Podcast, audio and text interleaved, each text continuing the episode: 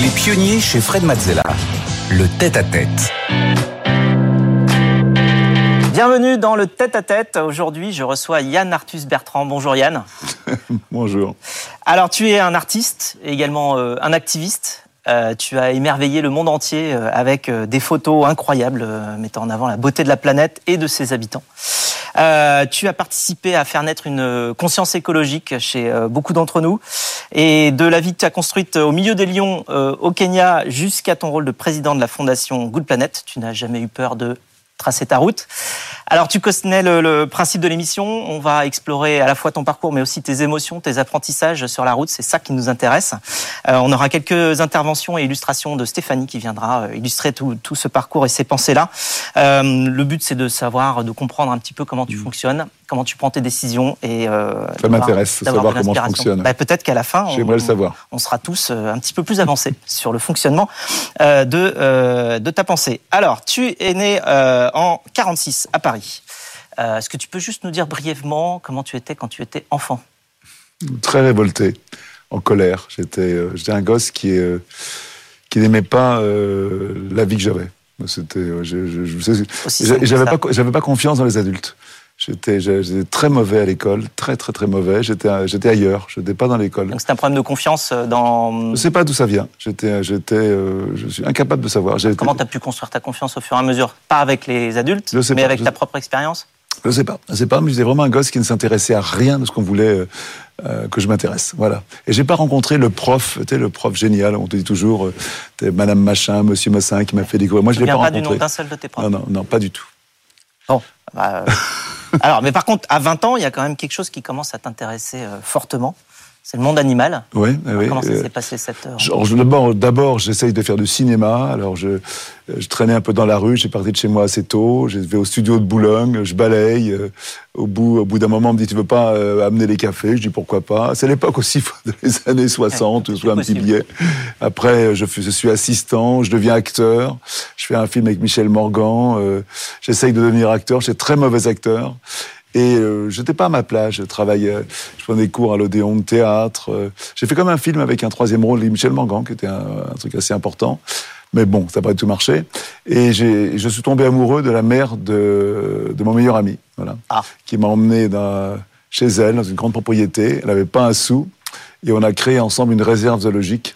Et pendant euh, huit ans, je me suis occupé de cette réserve. J'ai adoré faire ça.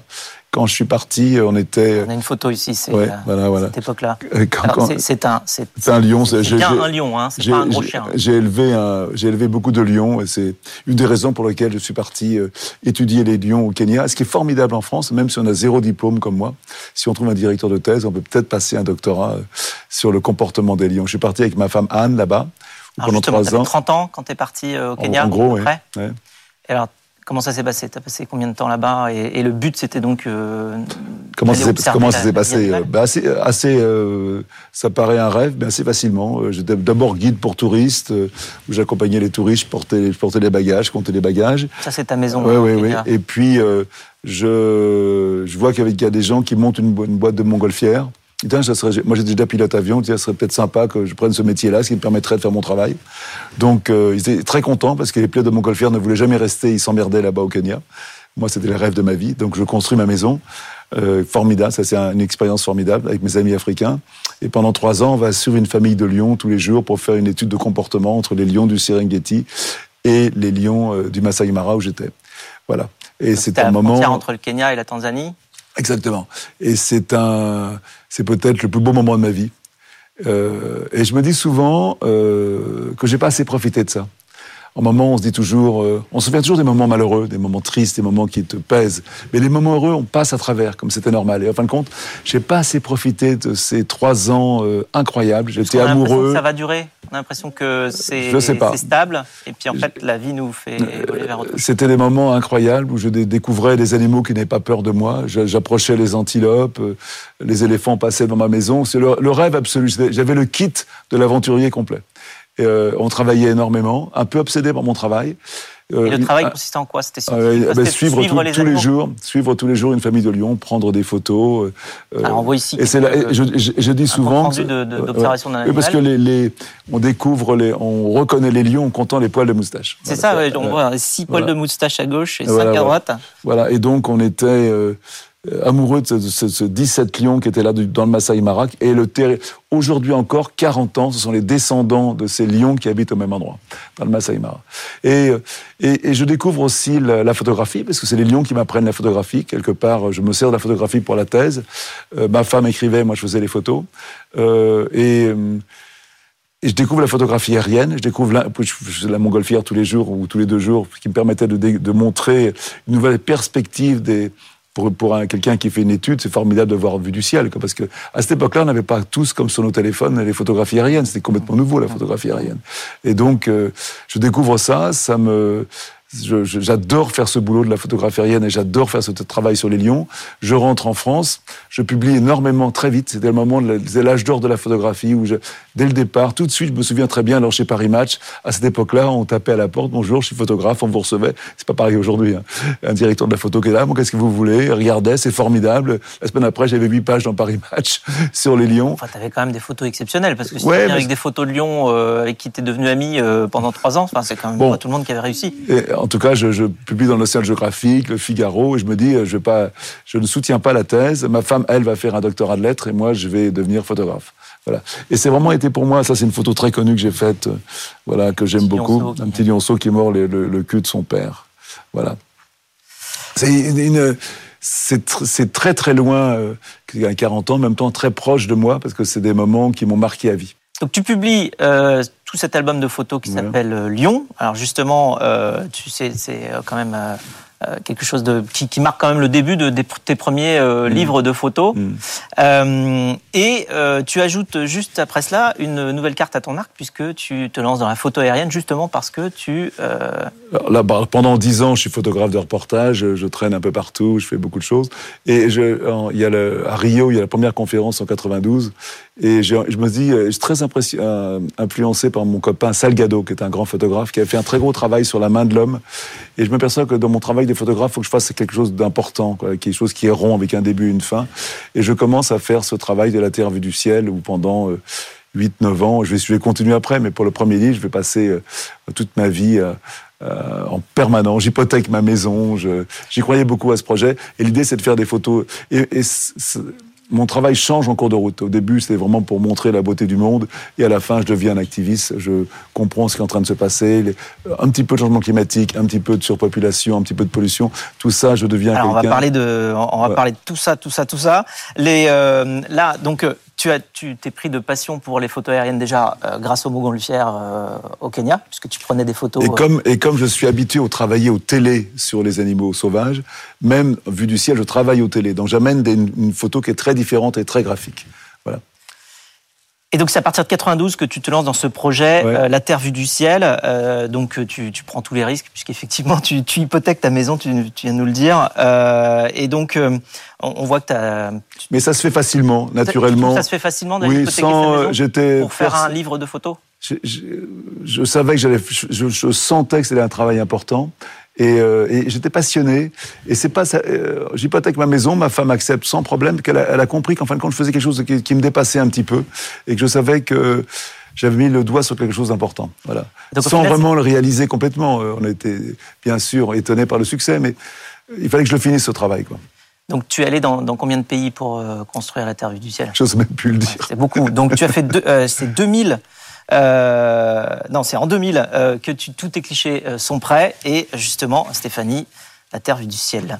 Effectivement, et ces photos, euh, vous les exposez sur les grilles du Jardin du Luxembourg, euh, près du Sénat à Paris. Le succès est immense. Près de 2 millions de visiteurs découvrent les 130 clichés de cette exposition intitulée La Terre vue du ciel par Yann Arthur Bertrand.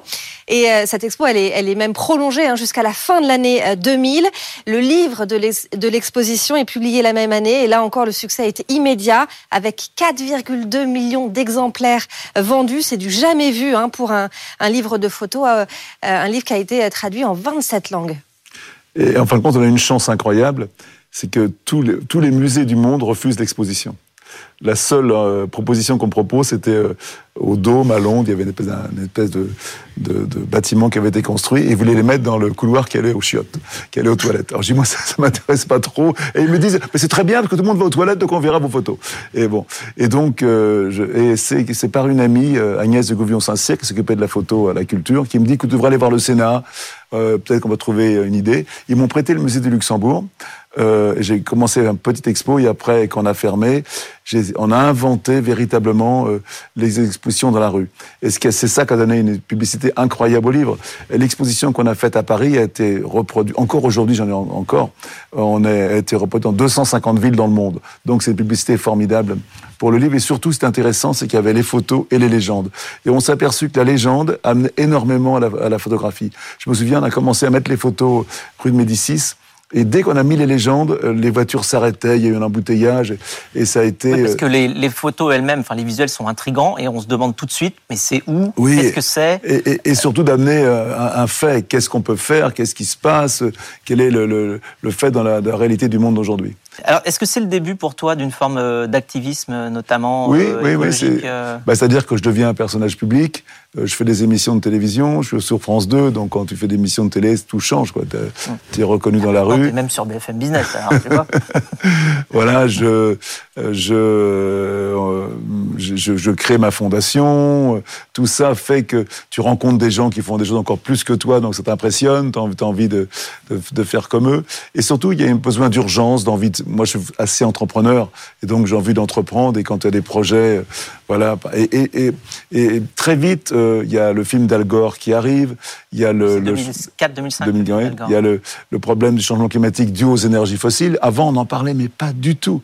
Donc, je me rends compte que mon travail en hélicoptère, en avion, voilà, pollue. Donc, on crée l'association euh, Good Planet. Au départ, une association pour faire de la compensation carbone solidaire. Encore c'est en 2005. Hein, c'est en 2005, voilà, euh, voilà, voilà. La Fondation voilà, Planète. Pour pouvoir compenser mes effets de carbone de l'émission de télévision. Et je pensais bêtement à cette époque-là que 20 ans après, on serait 3 ou 400 à faire de la compensation carbone, alors que c'est pas le cas du tout. En fin de compte, très peu de gens compensent, très peu de gens compensent leur, leur voyage ou leur euh, leur vie euh, voilà, à travers la compensation carbone. Et c'est la compensation carbone solidaire, c'est-à-dire qu'on aide des gens à mieux vivre en faisant des réservoirs de gaz en, en Inde, qui permettent que les enfants puissent aller à l'école et ça évite la déforestation. Justement, sur la compensation carbone, on a une question pour toi de Nicolas Deporteur, que tu connais bien, qui mmh. est ton directeur partenariat et fundraising chez euh, la Fondation Good Planet. Salut Yann Écoute, je voulais te poser une question. Euh, ces derniers temps, on a pas mal décrié la finance carbone, les projets de compensation. Il y a eu des accusations de greenwashing. Toi qui as promu depuis plus de 15 ans les projets de finance carbone, je voulais te demander quel est ton avis là-dessus et selon toi, quels étaient les bons projets de compensation carbone qu'on pouvait promouvoir et comment est-ce qu'en fait on pouvait faire correctement de la compensation carbone? Merci. la réponse est à la fondation. Je veux dire que on plante pas des arbres parce que planter des arbres, il faut en planter beaucoup, beaucoup pour compenser son carbone.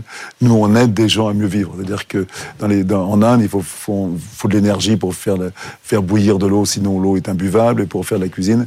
Et donc, avec de l'excrément d'animaux mélangés des déchets agricoles, on en fait du méthane. C'est le même gaz qu'on reçoit à son robinet, les mêmes molécules, et on en a fait presque 20 000 déjà. Ces, ces 20 000, ça permet à des familles que les enfants puissent aller à l'école. Il n'y a pas de déforestation. C'est vraiment très, très vertueux. Et je suis très fier de toute l'équipe qui a monté ce, ce projet-là, la fondation. Une, une quarantaine aujourd'hui. Euh, ouais, une quarantaine de personnes à la fondation, mais on fait pas tout ça. D'ailleurs, on a rouvert la fondation. Voilà, avec des, c'est un endroit gratuit, ouvert à tous. Oui, vous êtes euh, au, au, domaine de Longchamp. Dans Bas-de-Boulogne. Oui. Ouais. Près, euh... de, près de, du champ de course de Longchamp. Alors, ta voix d'activiste écologique, tu la portes justement en télévision, puisque euh, la Terre vue du ciel se poursuit en l'émission Vue du ciel sur France 2 euh, entre 2006 et 2011, mais aussi assez vite sur grand écran. Stéphanie. Effectivement, vous avez réalisé une vingtaine de, films et de documentaires, parmi lesquels 6 milliards d'autres en, en 2008, devenus 7 milliards d'autres après 5 années de tournage, 70 pays euh, parcourus pour recueillir euh, les témoignages d'hommes et de femmes sur leur vision du monde, leur expérience ou encore leur philosophie. L'année suivante sort votre premier long métrage Home, euh, produit par Luc Besson. Ce documentaire montre l'état de la Terre vue du ciel, alerte sur la menace climatique et sonne la mobilisation générale hein, pour sauver la planète. Le succès est immense avec 600 millions de téléspectateurs dans plus de 181 pays. Le doc est, d'ailleurs été nommé pour le César du meilleur film documentaire. En 2012, avec Planète et Océan, vous nous, vous nous plongez dans le monde sous-marin menacé par euh, la pêche industrielle et la pollution.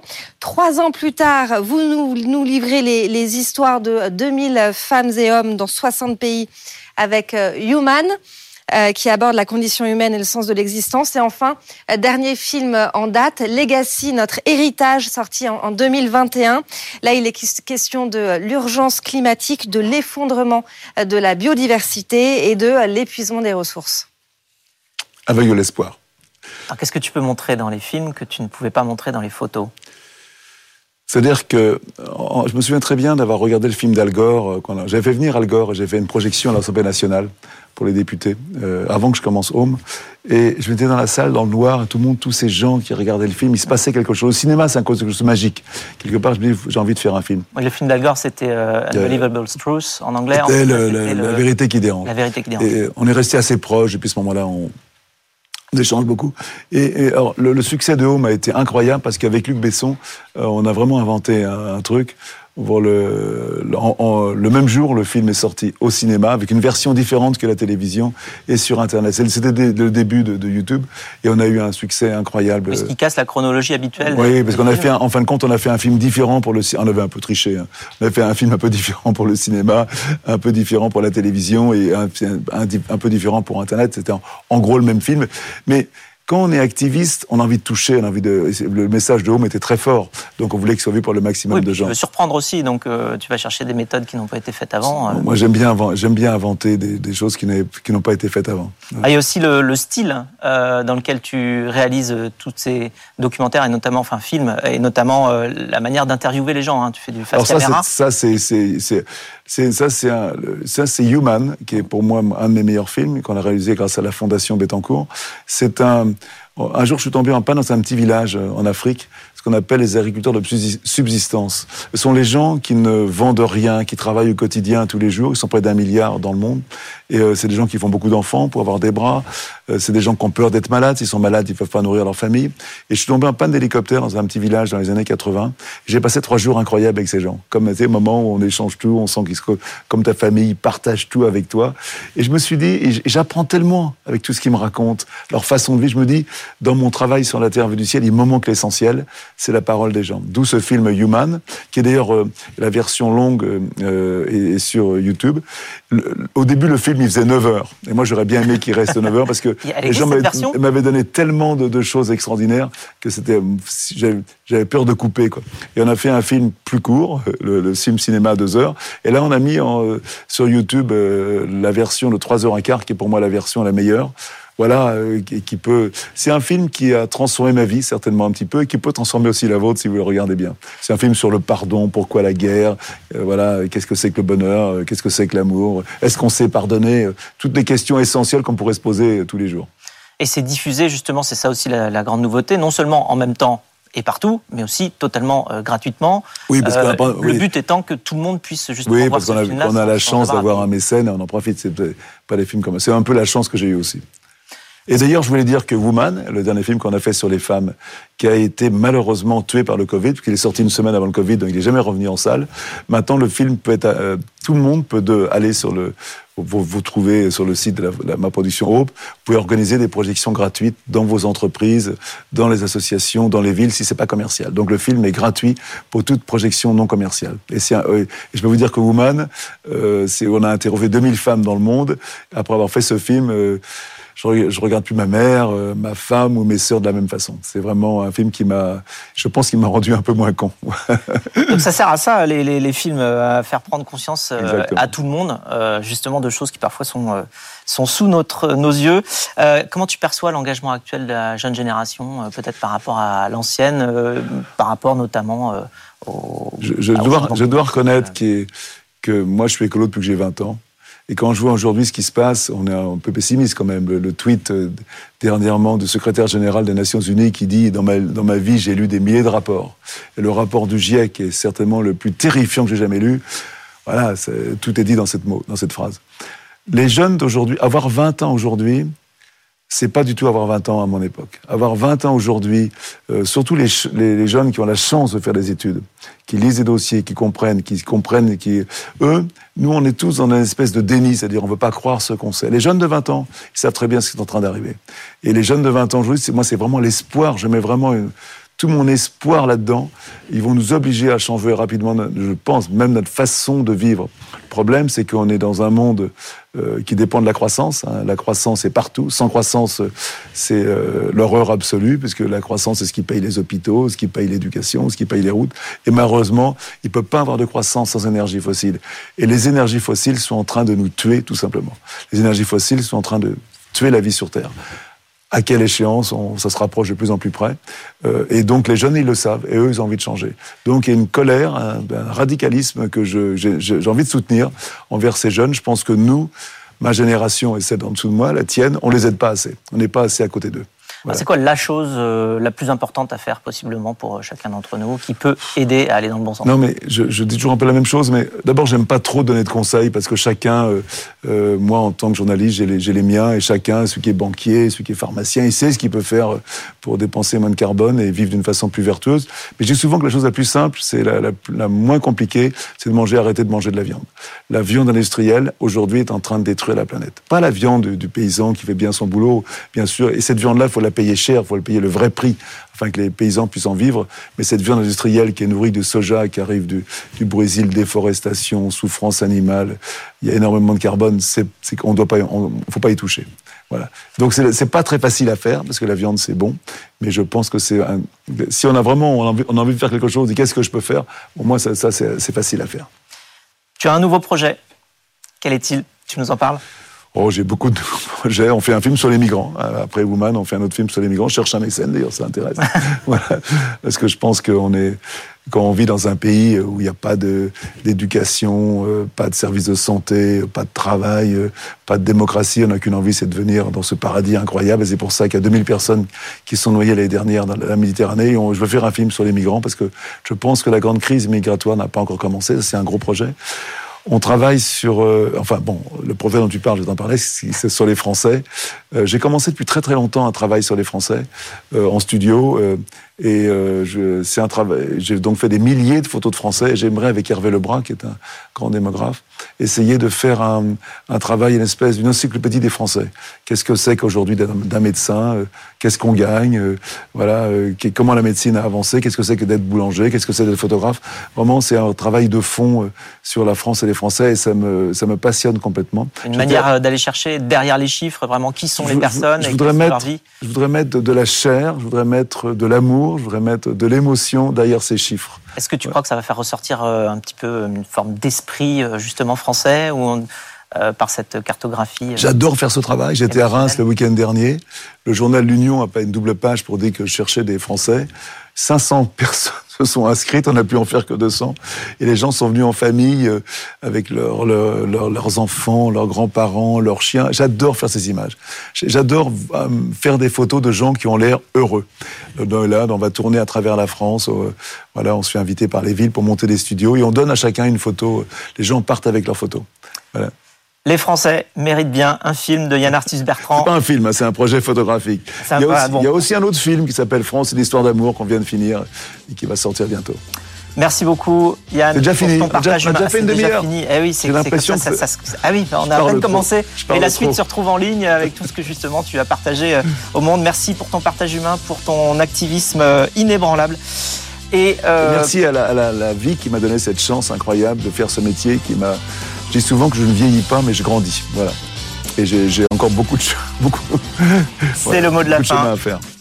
Yann ne vieillit pas, il grandit. Merci beaucoup.